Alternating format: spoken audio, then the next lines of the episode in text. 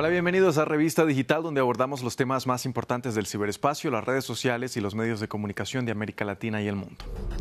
El uso de programas de inteligencia artificial capaces de generar imágenes a partir de descripciones textuales se dispara cada vez más. El resultado de estas herramientas ha sido imágenes divertidas y surrealistas, algunas con una capacidad de detalle tan sofisticada que ha provocado confusiones entre los usuarios de redes sociales quienes han tenido dificultades para distinguir entre la realidad y la ficción, lo que genera temores de que este tipo de sistemas contribuyan a la desinformación.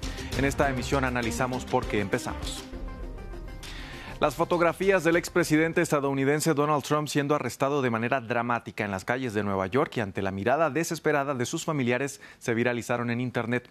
Y aunque esta sería una escena anhelada por los detractores del exmandatario, lo cierto es que es producto del programa de inteligencia artificial Midjourney, un sistema que genera imágenes a partir de la descripción que usted le plantee. Estas, por ejemplo, fueron el resultado de una solicitud de Elliot Higgins, periodista y fundador del sitio web de periodismo investigativo Bellingcat, quien pidió al programa Mid Journey que diseñara cómo sería el arresto de Trump, su vida en la cárcel y su fuga. Aunque Higgins reiteró que se trataba de una broma, medios de comunicación como BuzzFeed News reportaron que algunos usuarios de redes sociales llegaron a creer en la autenticidad de estas imágenes.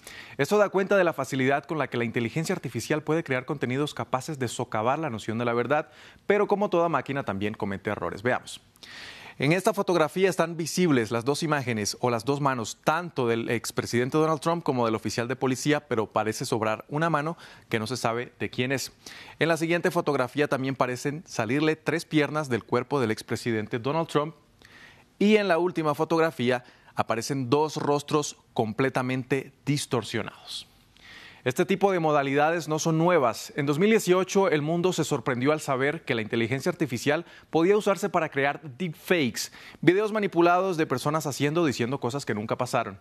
Previamente hablamos con Ana Romualdo, experta en regulación de inteligencia artificial y tecnologías digitales, quien nos contó que aunque este es un ejemplo de cómo estas tecnologías se pueden utilizar para otros fines, no significa que estén al servicio de la desinformación entiendo que la generación de imágenes está todavía un paso más allá, porque entonces ya si tú generas algo, como podías generar algún tema de desinformación, ahora ya lo puedes decir y aquí tengo las pruebas, y aquí tengo la imagen, y aquí tengo el video.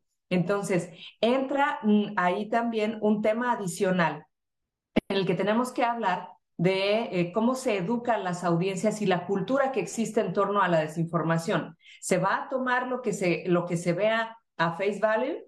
Pues no, aquí lo que se tiene que hacer también es que tengamos eh, audiencias más críticas y que miren las imágenes de un, desde otra perspectiva. Por ejemplo, en lo que recientemente vimos de Trump, difícilmente creerían que Trump se va a echar un sprint, ¿no? Mirar detalles que probablemente eh, a, primera vista se pierdan, pero se tienen que analizar un poco más a detalle para ver si sí o no. Lo mismo que ocurre en el tema de, desinformación, ser un poco más críticos, ser un poco más analíticos. Es cierto, ahí el, el, tema es que nos deja mucho peso sobre las audiencias, pero eso es ahorita lo que podemos hacer.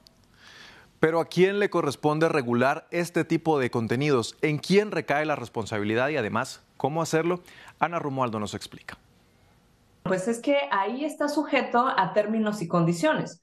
Una cosa, acuérdense que esto no es que eh, porque no exista una ley de no sé qué, no, no hay una regulación. Aquí hay una autorregulación. Entonces, de entrada son los términos y condiciones. Así como eh, no se, los propios términos y condiciones prohíben la utilización de todo tipo de softwares para temas de violencia, para temas Em, de, eh, criminales, también para temas de desinformación.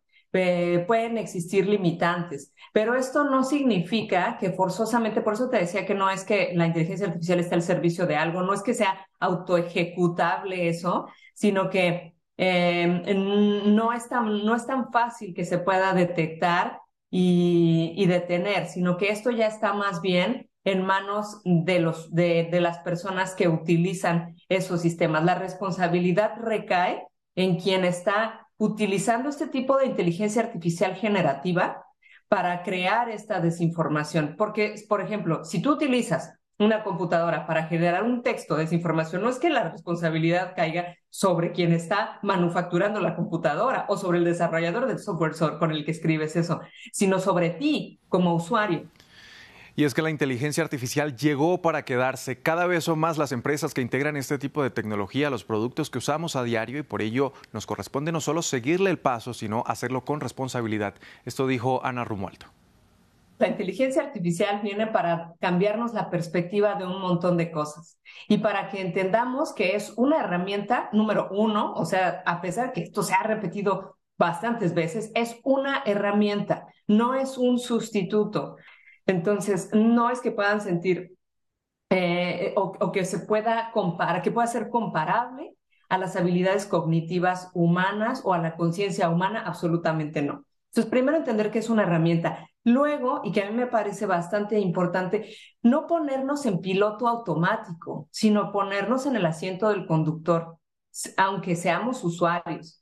Esto puede ocurrir en cosas tan sencillas y que ya tienen tanto tiempo como cuando sigues una ruta en tu navegador.